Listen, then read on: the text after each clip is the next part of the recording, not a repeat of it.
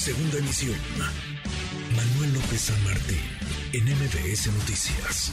Le agradezco estos minutos al coordinador de los diputados de Morena, presidente de la Junta de Coordinación Política en San Lázaro, Ignacio Mier. Diputado, ¿cómo estás? Nacho, buenas tardes.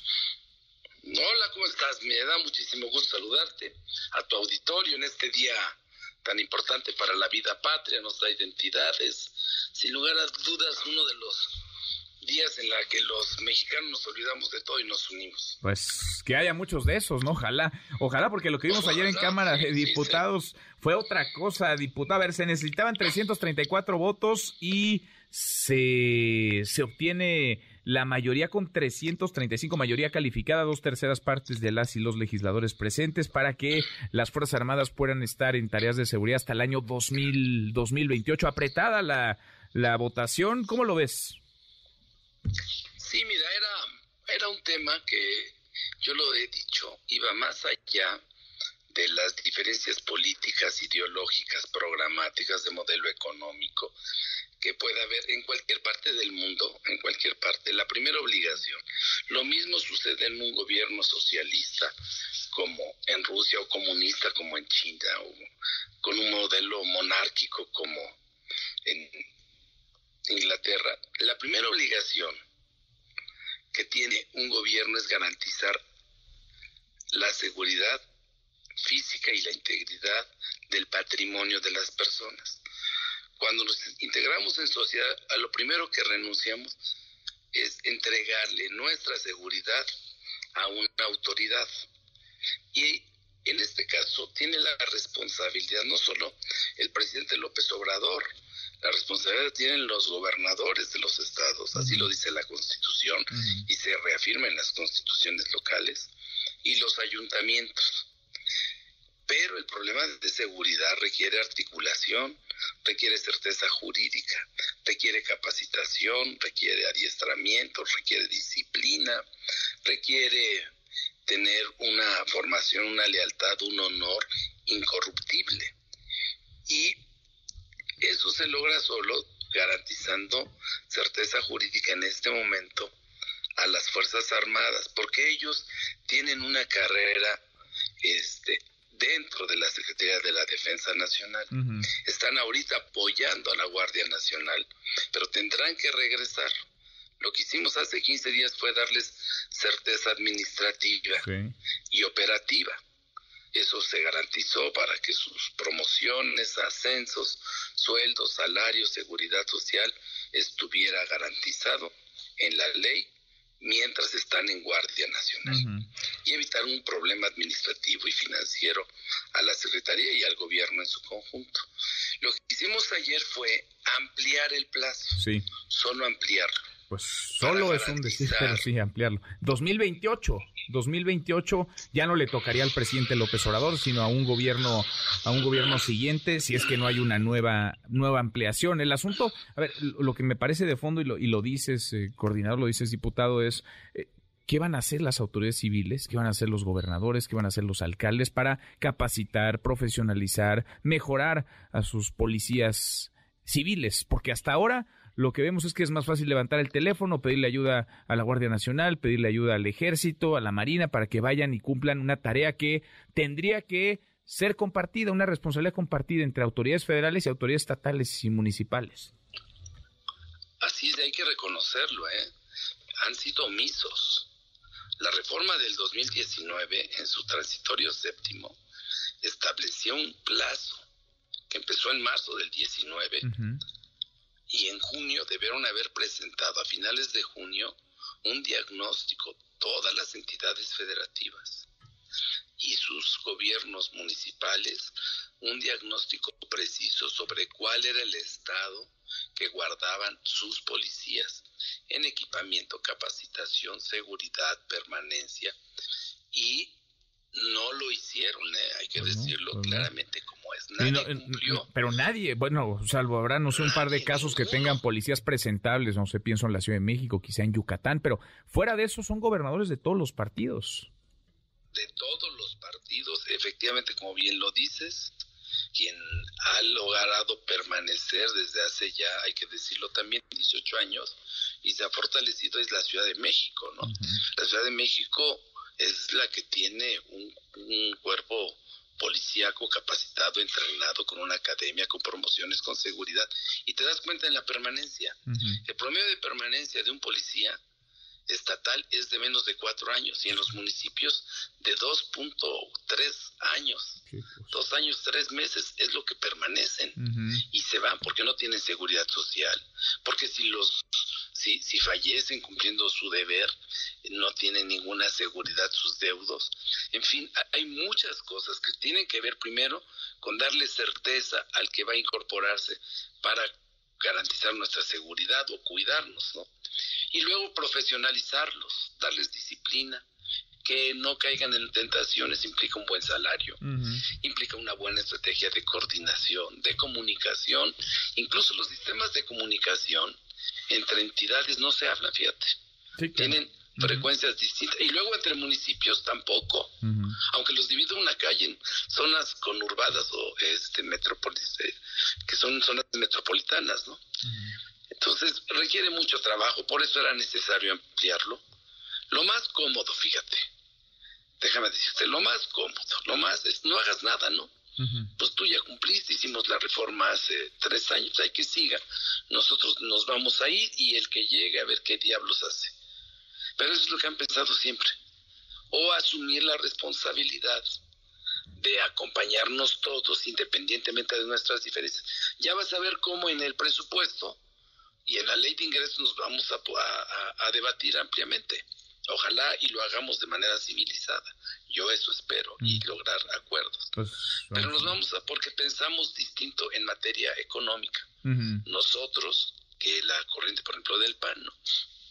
Entonces, yo espero que estos cuatro años adicionales van a permitir que tengamos, en este momento hay civiles casi 30 mil, ¿no? Sí. De los 113 mil.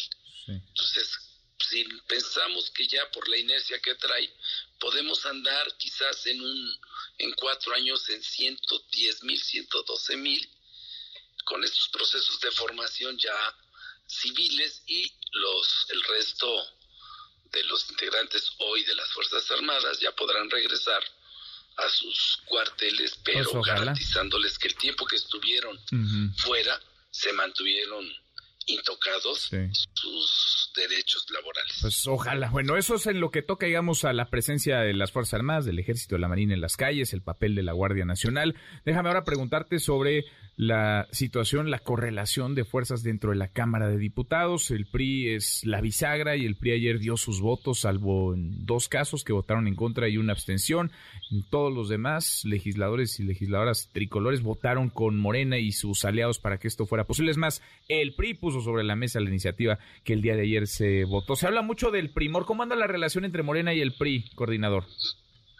Mira, lo que nos unió en este momento fue el problema de seguridad. El PRI es sensible a eso, no de ahora, es histórica la relación del PRI con las Fuerzas Armadas mexicanas. Eso, incluso había un sector del PRI que le garantizaba un espacio en la Cámara a integrantes de las Fuerzas Armadas en retiro. Y ese, ese movimiento militar dentro del PRI ha existido siempre. Y luego el PRI gobernó el, país pues, casi 80 años, ¿no? Y tiene presencia todavía en dos importantes estados de la, de la República y está dejado de tener. Entonces, el PRI, digamos que en ese sentido, fue valiente la decisión de la diputada de la Torre, yo lo he dicho, y no tengo empacho en decirlo, ¿eh? porque es algo que tiene que ver con el país. Así como expresé abiertamente, públicamente, la opinión con relación a la energía eléctrica y el papel que jugó el PRI, también hoy debo, con honestidad, porque así debe de ser reconocer que hoy nos unió una preocupación que va más allá de la opinión que podamos tener en lo individual, en lo personal o como proyecto, entre ellos, ellos de parte de nosotros y nosotros de ellos, eso no va a cambiar. Pero lo que sí es que sí pensamos en México. Y a propósito de este mes patrio, ¿quién puede estar en contra de que este país sea seguro? Bueno, a ver, pero la... ¿Quién puede estar en contra? Sí, sí, pero la, la, justicia estaba ya muy cerca de Alejandro Moreno Cárdenas, el presidente nacional del PRI, no solamente es investigado, está acusado. Va, a ver, y, y te lo pregunto a propósito de eso, el proceso de desafuero que se sigue en contra de Alito, por ejemplo, o la negativa de Morena a participar en la comisión de gobernación que él preside en San Lázaro, ¿eso, eso sigue, eso se mantiene o eso ha cambiado? No, eso no cambia, ¿eh? yo lo quiero aclarar con toda rigor. Este, se, ayer un medio lo, el día de hoy lo saca y malinforma, yo incluso se lo precisé, eso es lo que piensa ese medio y no es la, la verdad. Se aleja de la verdad. No, no es que ya soltaron alito, no es que ya le van a dar tregua. No, hay un proceso, como cualquier proceso judicial, en el caso de del procedimiento se le llama declaración de procedencia o desafuero, más comúnmente como se conoce. Ese es un proceso jurídico, ¿eh? legislativo que se lleva mucho muchos, mucho tiempo. o, no tanto, o no tanto, dependiendo cómo anden las prisas de los legisladores. No, mira, por ejemplo, es que también depende de cómo se defiendan. Por ejemplo, el de cabeza de vaca, te pongo el ejemplo, ¿no? Que es el único. Antes de cabeza de vaca, antes de ese solamente estaba el de Díaz Serrano, porque nunca tampoco en, en México, desde Díaz Serrano en tiempos de, de la Madrid, en 80 y debió haber sido 84, nunca se había desaforado a nadie. En aquella época Díaz Serrano era senador y tuvieron que pasar este 40 años, 30, 40 años para que se volviera a desaforar y desaforamos nosotros a dos diputados de nuestro movimiento. ¿eh? Y a Saúl Huerta, uno de ellos acusado por abuso sexual a menores, lo desaforaron relativamente rápido, coordinador porque la naturaleza del delito fue flagrancia, ¿sí? Entonces ahí no había que probar mucho. Eso ahí era flagrante. En el caso de Charres también, pues tuvo un accidente y dejó a la persona ahí y era evidente, público, ¿no? En el caso de Cabeza de Vaca no fue así. O de Toledo. El de Toledo nos llevó ocho meses y el de cabeza de vaca, este casi nueve. ¿De qué depende de cómo fue integrada el expediente por parte de las fiscalías? Bueno, pero va a seguir entonces. No, no va a cambiar, aunque, tarde va a seguir este proceso. pero sí, pero yo quiero ser honesto y decir, no, no, no es igual, porque si no, imagínate, si dentro de dos meses, tres, ¿qué pasó? No es un proceso jurídico, como todos, tendrán que presentar sus pruebas, sus alegatos, y finalmente una vez que se concluye todo este proceso al que tienen derecho tanto la fiscalía que lo está denunciando como el señalado o presunto este él tendrá que presentar también sus abogados y como lo hizo Cabeza de Vaca repito y Toledo y al final es cuando se dictamina y una vez que se dictamina se este, instala en la Cámara de Diputados en jurado de, procedencia, y se vota. Bien. Pero eso nos llevará todavía meses. Este, algunos va a depender de los abogados de los dos lados. ¿Son aliados? Te lo pregunto por último, nomás para estar todos claros. ¿Son aliados ya Morena y el PRI, coordinador? En todo lo yo coincido con el presidente Andrés Manuel López Obrador, no solamente con el PRI, con el PRD, con Plan, con Movimiento Ciudadano, en todo aquello que sea de interés para los mexicanos, para el pueblo de México, este general, lo, pues, nosotros lo vamos a hacer. Esta fue una iniciativa de ellos que nosotros acompañamos, pero hemos acompañado el 70%, oye, de las iniciativas del PAN también nosotros, ¿eh? Luego, no se comunican, pero así, así, y también ellos de nosotros. También, sí, sí, pero no todas son reformas constitucionales. No todas son reformas constitucionales. Esta fue reforma constitucional. Hay Uy, ya se nos fue ahí Ignacio Mier, pero bueno, estábamos ya concluyendo esta, esta charla, esta plática con el coordinador. Eh, Ignacio Mier, el coordinador de Morena, presidente de la Junta de Coordinación Política, pues dice, pues no somos aleos, pero si tenemos el mismo interés, interés por México, pues vamos juntos. Suena que hay una buena relación. No hemos soltado alito, sigue el proceso de desafuero, pero pues a ver cuánto, cuánto tarda. Para cerrar nada más, coordinador, te, te retomamos, nos dices, eh, con otros partidos también caminan, caminan juntos, no es que estén peleados, son aliados dependiendo, dependiendo de los temas.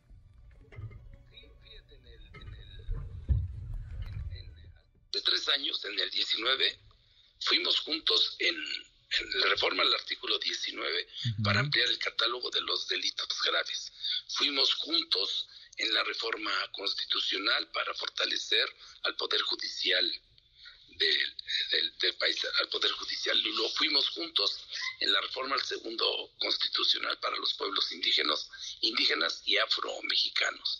Fuimos juntos en la reforma al cuarto constitucional en algunos de los párrafos para elevar al rango constitucional la pensión a adultos mayores, las becas Benito Juárez, los apoyos a personas con discapacidad y el derecho a la salud que derivó en la creación del INSABI. Entonces sí ha habido muchos antecedentes, pero a veces por todo el jaloneo político, electoral, elecciones, nos polarizamos y nos quedamos con la imagen inmediata que fue la derivada de la reforma eléctrica. Bueno, sí, porque dijeron, ¿eh? nosotros no, lo dijeron el PRI, el PAN, pero más lo dijo Alito, lo dijo también Rubén Morena, no vamos a meterle mano a la Constitución de la mano de Morena y mira, las vueltas que da la vida, un par de meses y parece que cambiaron, cambiaron de decisión, cambiaron de opinión.